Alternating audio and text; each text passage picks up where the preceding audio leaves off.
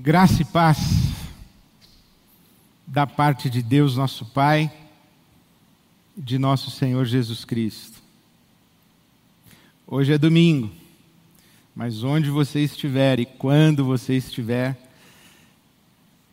que a boa mão de Deus alcance você, a sua casa, abençoe você, abençoe a sua vida, sopre sobre você esse amor que cura, esse amor transformador sopre sobre você a paz e a alegria do Espírito Santo. Você não sabe a alegria que eu tenho de repartir o Evangelho com você, a alegria que eu tenho de abrir a Bíblia e repartir com você a palavra de Deus, de repartir com você as as coisas novas que aprendo cada vez que me debruço sobre estas palavras e cada vez que mergulho nas Escrituras Sagradas. Mais uma vez chegamos à nossa campanha de Natal. Um momento de muita festa, um momento de muita alegria, um momento de muita celebração, na verdade, para nós da IBAB, um momento muito esperado. E esse ano o nosso alvo é 2 milhões e 200 mil reais. E especialmente esse ano eu não considero 2 milhões e 200 mil o nosso alvo, a nossa meta. Eu considero que 2 milhões e 200 mil representam um valor mínimo daquilo que nós vamos arrecadar em nossa campanha de Natal. Porque os tempos pandêmicos são tempos de exceção e, portanto, eles são também tempos de necessidades multiplicadas. E se as necessidades são multiplicadas, as nossas doações, as nossas contribuições, as nossas ofertas financeiras precisam também ser multiplicadas. Então, uh, eu quero falar com você. A Bíblia diz que, que aqueles que são ricos, e se você tem condições Seja generoso, seja generosa. A Bíblia diz que aqueles que são ricos devem ser ricos em boas obras. Então, nesse ano, eu vou pesar a mão mesmo. Eu vou chamar você, cada momento, a, a multiplicar a sua doação. Uma cota, dez cotas, cem cotas, mil cotas. Quanto você puder doar, doe as organizações, muitas delas perderam parceiros. Nós temos 2021 pela frente, não imaginamos o que será 2021. Nós temos 2021 pela frente, e muitas das nossas organizações, das 52 organizações, perderam parceiros. Os nossos missionários no campo, eles perderam parceiros. Para você ter uma ideia, temos missionários que foram desligados de suas organizações missionárias, das suas juntas missionárias. Mas eles estão lá fora, longe da família, longe de todo mundo. Então as necessidades elas se multiplicaram e, e não apenas os nossos irmãos, as organizações, os missionários perderam parceiros, mas o fato é que os próprios parceiros também estão em necessidade também estão em dificuldade. Não é que eles abandonaram as pessoas, eles tiveram falta de recursos e precisaram tomar decisões de sobrevivência, inclusive. Então as necessidades são gritantes, mas, como temos dito e como temos sido interpelados pelo Espírito de Deus, o amor não para. O amor é movimento. O amor não para. Então, se você pode, se você pode, doe, multiplique a sua doação. Você deve ter uma referência, eu, por exemplo, a nossa casa, a nossa família, eu, a Silvia, e também os nossos filhos, nossa casa. Nós temos uma referência, assim, a cada ano, um percentual de doação nosso. Esse ano nós temos que dobrar, nós temos que triplicar, nós temos que ir além. 2 milhões e 200 não é alvo. 2 milhões e 200 é o mínimo que nós temos para arrecadar, porque as necessidades se multiplicaram, os dias não são fáceis. As dificuldades com pessoas desempregadas, as dificuldades com pessoas perdendo as suas economias, pessoas perdendo seus planos de saúde, acesso à saúde, pessoas perdendo condição de manter os filhos na escola. Então, muitas mudanças estão acontecendo, muitas adaptações, muitos ajustes nós estamos fazendo. Então, eu não vou é, poupar a mão esse ano muito mais, eu quero encorajar você, doe, doe. Coloque seu coração diante de Deus, doe. E você pensa assim, bom, mas eu, eu estou em necessidade, eu estou em dificuldade, eu não tenho como doar. Bom, eu quero lembrar a você uma coisa muito importante. A nossa campanha de Natal não é um movimento financeiro. A nossa campanha de Natal não é um movimento de arrecadação financeira. A nossa campanha de Natal não é sobre levantar uma oferta no Natal. A nossa campanha de Natal é amor transformador.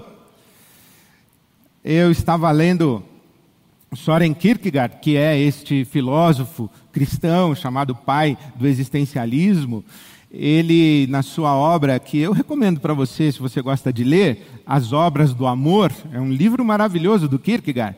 Ele diz o seguinte: a respeito da solidariedade, a respeito da compaixão, a respeito da misericórdia, a pergunta não é quanto dinheiro você tem no bolso. A pergunta não é se você tem dinheiro no bolso, a pergunta é se você tem um coração batendo no seu peito. Essa não é uma campanha sobre bolso. Essa é uma campanha sobre coração. Essa não é uma campanha sobre dar dinheiro. Essa é uma campanha sobre amor transformador. Como, na verdade, a IBAB não é uma, um movimento de arrecadação financeira. É uma igreja. A IBAB é uma igreja. É uma comunidade do Cristo ressurreto. Ela tem uma identidade em Cristo Jesus. E porque tem a sua identidade em Cristo Jesus, ela tem uma presença no mundo que é completamente diferente da ordem estabelecida no mundo. Então, essa é uma experiência de amor transformador, não é de doação financeira. E quando a gente pensa em amor transformador, então, deixa eu voltar. Doe o máximo que você puder. Não economize na sua doação financeira. Mas lembre-se, essa não é uma campanha sobre arrecadação financeira. Essa é um, esse é um movimento de amor transformador, é do coração. Não é quanto você tem no bolso, mas é se você tem um coração no peito. E quando a gente fala de amor transformador, eu tenho uma imagem assim, como se o povo de Deus, que começa ali no chamamento de Abraão, e ele vem se, se adensando, ele vem se multiplicando, ele vem crescendo. Ele chega com José no Egito, no Egito ele se multiplica, e com Moisés ele sai do Egito de maneira poderosa pela, pela mão de Deus, Deus promove uma libertação poderosa, ele sai do Egito da escravidão e vai para a terra prometida, e esse povo se estabelece, e, e ele estabelece reis, e depois se divide. Esse, esse, essa história que a Bíblia hebraica, o que nós chamamos de Velho Testamento, essa história que é contada, esse povo, ele, ele vai, ele, ele vai crescendo, vai crescendo, com, com uma vocação, porque Abraão foi chamado por Deus para não apenas ser abençoado, mas para abençoar todas as famílias da terra. O, o chamado de Deus para o seu povo é abençoar todas as famílias da terra. Em ti serão abençoadas todas as famílias da terra. Então esse povo vem com essa, com essa vocação de ser bênção de abençoar, de, de, transbordar a bênção de Deus que está sobre ele para todas as famílias da terra. Então vem esse povo, chega um momento de impasse.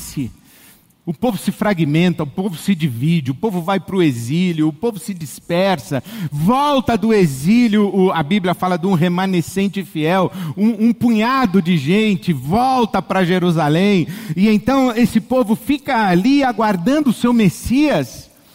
Até que Jesus aparece, e então João Batista diz: Eis o Cordeiro de Deus que tira o pecado do mundo. Jesus chega, e eu, eu vou enxergando tudo isso, eu vou vendo tudo isso, e vou imaginando que esse povo é como, como um rio de um, um rio abençoador. Esse povo de Deus, ele é um rio abençoador. E ele vai passando, e por onde vai passando, nada e ninguém fica como era antes.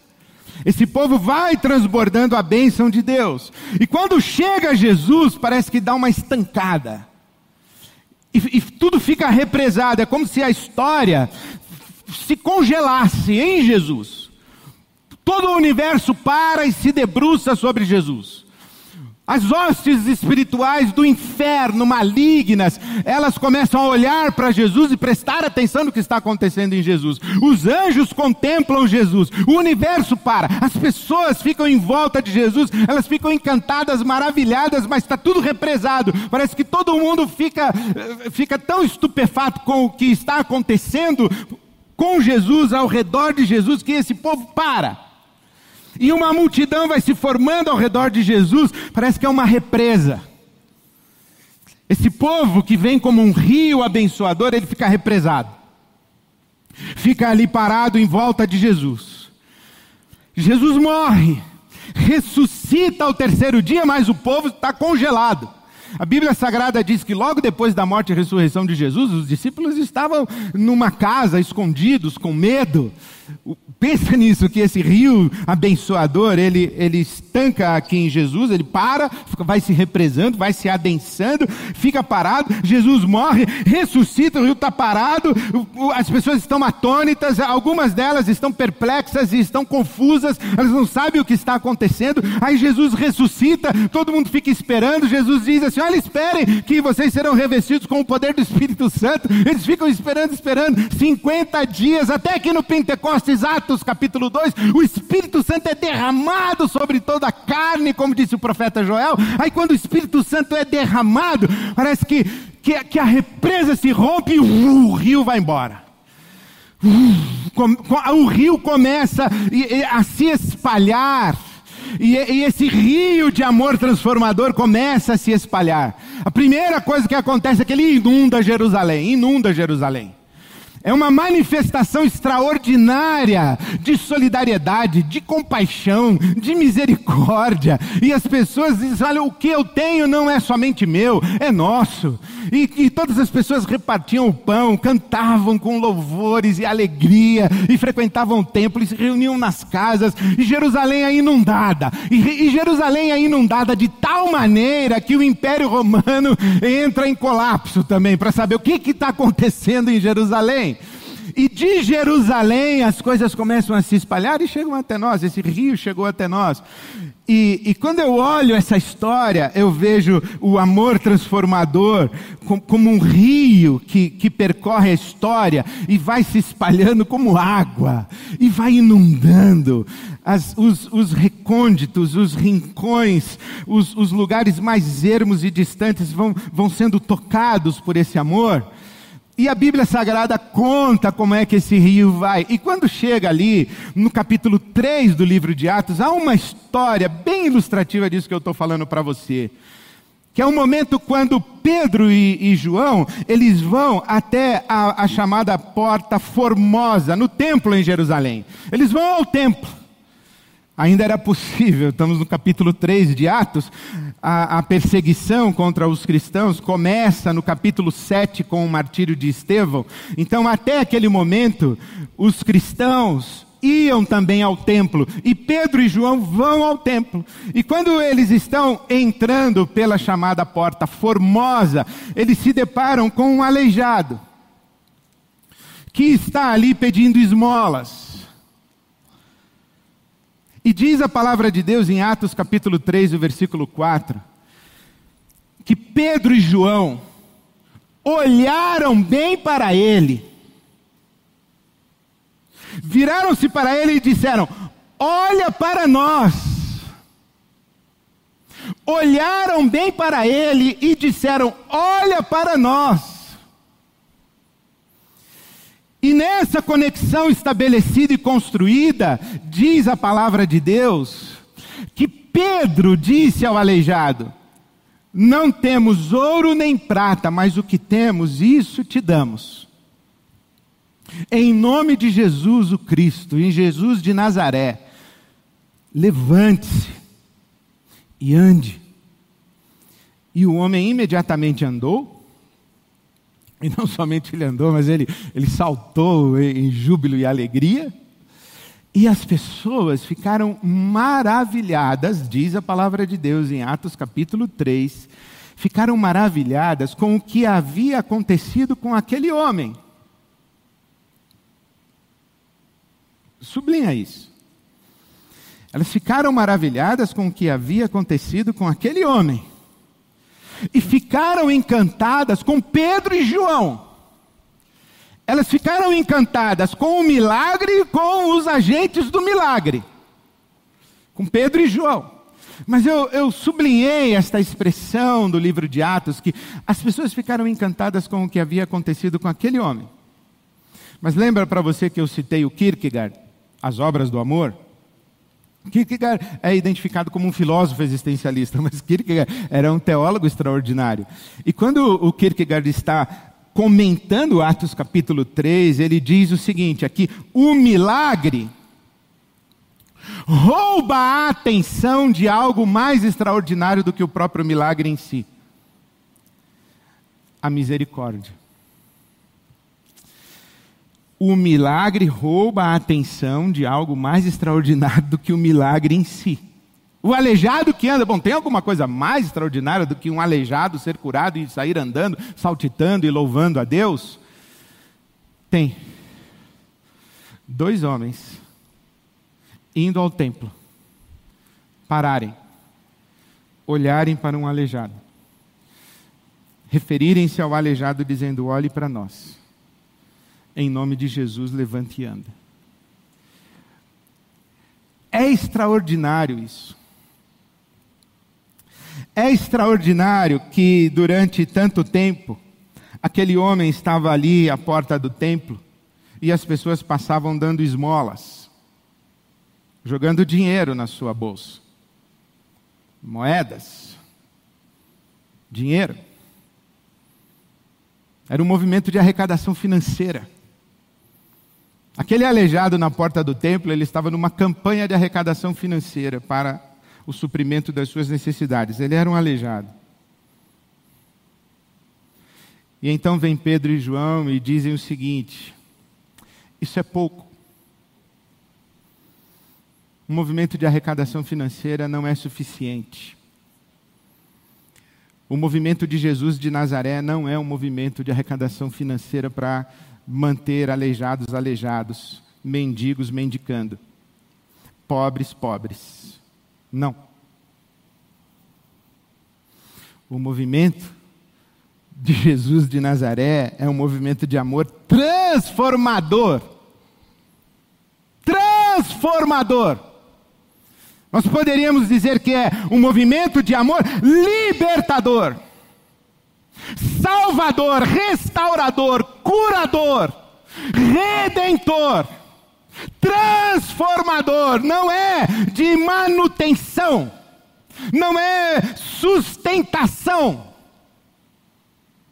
é transformação. Então, a misericórdia, o encontro de amor, olha para nós, nós estamos olhando para você, olha para nós. Não é um passar indiferente jogar uma moeda. Não é um, um, passar como quem ignora aquele que está à beira do caminho e, e simplesmente dá uma oferta. Não, nós não estamos no movimento de dar oferta para pessoas que precisam de oferta. Por mais necessárias, legítimas que sejam as ofertas às pessoas que têm necessidade de ofertas, porque há muitas pessoas no mundo necessitadas de ofertas, então é legítimo dar oferta para as pessoas que precisam de ofertas. Em Israel, esmola não é ato de bondade. Em Israel, os profetas diziam que esmola é direito moral do pobre. Por isso que na tradição de Israel, esmola está no capítulo da justiça. Os profetas chamavam de sedacá. A prática da justiça, sedacá era, por exemplo, Jó era um homem justo, ele era um sadique, ele era aquele que tratava os pobres com justiça. Dar esmola em Israel não é ato de bondade, é um ato de justiça. Então, isso é justo. Mas não é suficiente.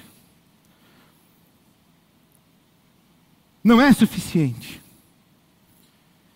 Por mais legítimo que seja dar ofertas às pessoas que precisam de ofertas, por mais moral e responsavelmente moral que seja dar ofertas financeiras aos pobres, não é disso que nós estamos falando.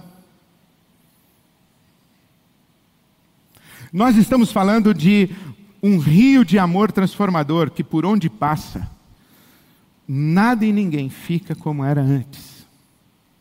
Se Pedro e João passassem e dessem uma oferta financeira para aquele aleijado e seguissem o seu caminho, não teriam cumprido a vocação do reino de Deus e não estariam no fluxo do movimento de Jesus e do Cristo ressurreto, no fluxo, no flow do amor transformador, não estariam. Por quê? Porque o aleijado continuaria aleijado, o pobre continuaria pobre, ele continuaria na porta do templo pedindo esmolas e necessitando de esmolas e morreria ali, invisível, ignorado. Por quê? Porque a primeira coisa que Pedro e João fazem é, eles olham para aquele homem, mas não somente olham mas eles dizem: olha para nós. Essa conexão, essa troca de olhar, não é apenas ver o outro, enxergar o outro. Você não está vendo quantos pobres existem na rua? Sim, você está vendo. Você não está vendo que o número de pessoas nas nossas ruas aumentou? Sim, você está vendo. Você não está vendo que o número de crianças e pedintes nos semáforos das esquinas das nossas cidades aumentou? Sim, você está vendo. Você não está vendo quanto as filas de busca de auxílio governamental aumentaram? Sim, você está vendo. Você não está vendo quanto as filas para preencher fichas com vagas de pretensão de emprego aumentaram? Sim, você está vendo. Mas a pergunta que eu faço para você é: com quantas dessas pessoas você cruzou o olhar? Você viu as filas, você viu as pessoas, você vê os aleijados caídos à porta do templo, e pode ser inclusive que você passe e dê uma oferta, passe e você dê uma esmola, pratique a sedacá, o seu ato de justiça, e você faça isso com um senso de responsabilidade para com aquela pessoa, mas o que Jesus quer é mais, Jesus quer que você olhe dentro dos olhos delas. Porque quando você olha dentro dos olhos delas, não tem como você não ser tocado pela sua dificuldade, pela sua miséria, pela sua carência, pela sua solidão, pela sua dor, pelo seu sofrimento. E quando você é tocado por esse olhar, não tem como você não reagir a isso. Isso é um movimento de amor transformador. Porque na hora em que você olha dentro dos olhos de uma pessoa que chora, dentro dos olhos de uma pessoa que sofre, dentro dos olhos de uma pessoa que tem fome, dentro dos olhos suplicantes de alguém, quando você olha dentro dos olhos, não tem como você não reagir. E a primeira coisa que acontece é que você é transformado. Você é transformada. Eu fico pensando quando os profetas disseram que Jesus derramaria o seu Espírito Santo sobre nós e trocaria o nosso coração de pedra por um coração de carne. E o Kierkegaard diz: não é quanto dinheiro você tem no bolso, é se você tem um coração no peito. É se o Espírito Santo deu um coração de carne para nós e colocou no nosso peito um coração que bate, e bate no pulso do coração de Deus. Rebrand Joshua Heschel, que é um rabino que eu gosto muito de ler, quando escreve sobre os profetas de Israel, Heschel diz que Deus não dá aos profetas uma mensagem, não dá aos profetas uma palavra, não dá aos profetas algo que dizer. Heschel diz que Deus dá aos profetas um coração. Deus Deus quebra o coração dos profetas. E eles começam a chorar as lágrimas de Deus. Eles começam a viver a indignação do coração indignado de Deus para com a maldade. Eles começam a, a experimentar a profunda compaixão e misericórdia de Deus. Como diz Oséias, o Deus que com amor eterno nos amou e com laços de bondade nos atraiu. O que Deus dá a Oséias, o profeta, não é uma mensagem. O que Deus dá a Oséias é um coração apaixonado. E com esse coração apaixonado, Deus diz assim: agora vai, Oséias, e faz o seu trabalho de profeta. Como disse Santo Agostinho, ama e faz o que quiseres. A gente não precisa se preocupar em pedir oferta para quem tem coração cheio do Espírito Santo. A gente não precisa pedir, por favor, me ajude, para gente que é tocada pelo, pelo Espírito Santo de Deus e chora a lágrima de Deus e, e se compadece com a mesma compaixão de Deus. Amor transformador é uma súplica. Amor transformador é uma oração. É uma oração para que o nosso coração seja transformado conforme o coração de Deus. Amor transformador é uma súplica para que nós sejamos cheios de misericórdia, de compaixão e sejamos capazes de, de sofrer a dor dos que à nossa volta sofrem. Porque quando a dor dói na gente, a gente não fica indiferente. Por isso, é bem possível que nós tenhamos um grande êxito financeiro na nossa campanha. Mas só terá validade e impacto no reino de Deus, para a glória de Deus, se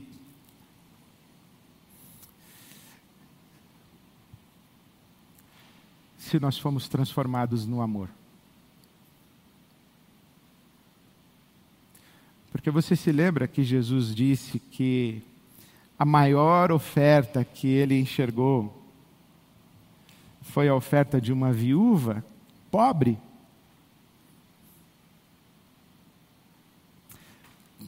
Tinha pouco para dar, mas tinha muito coração.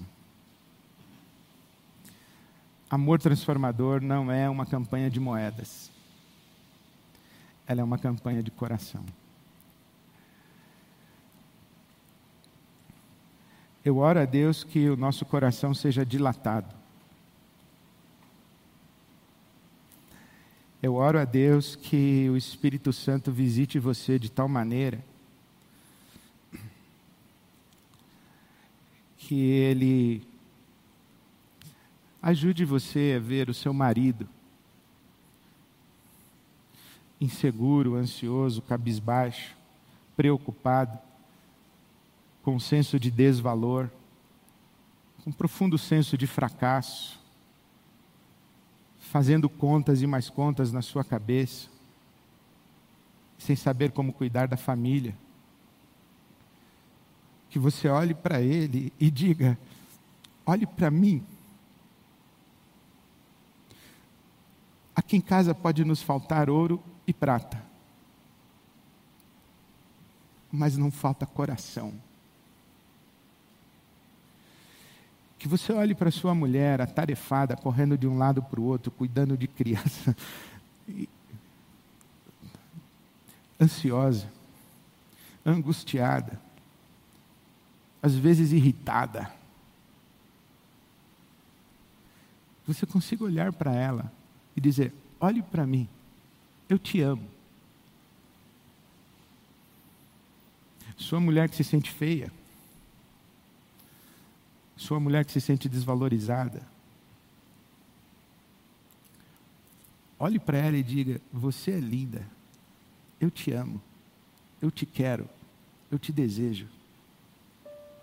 Olhe bem nos olhos e diga para ela: Olhe para mim, presta atenção no que eu vou lhe dizer. Ame.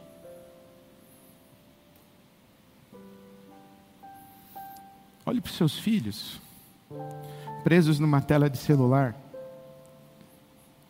Ou como um dos nossos meninos disse, Pastor, fala com meu pai. Ele não olha para nós, ele só olha para o celular dele. Olhe para os seus filhos. Presos numa tela de celular e diga para eles: Filho, olha para mim. Você tem que estar tá olhando para ele. Começa dentro da sua casa.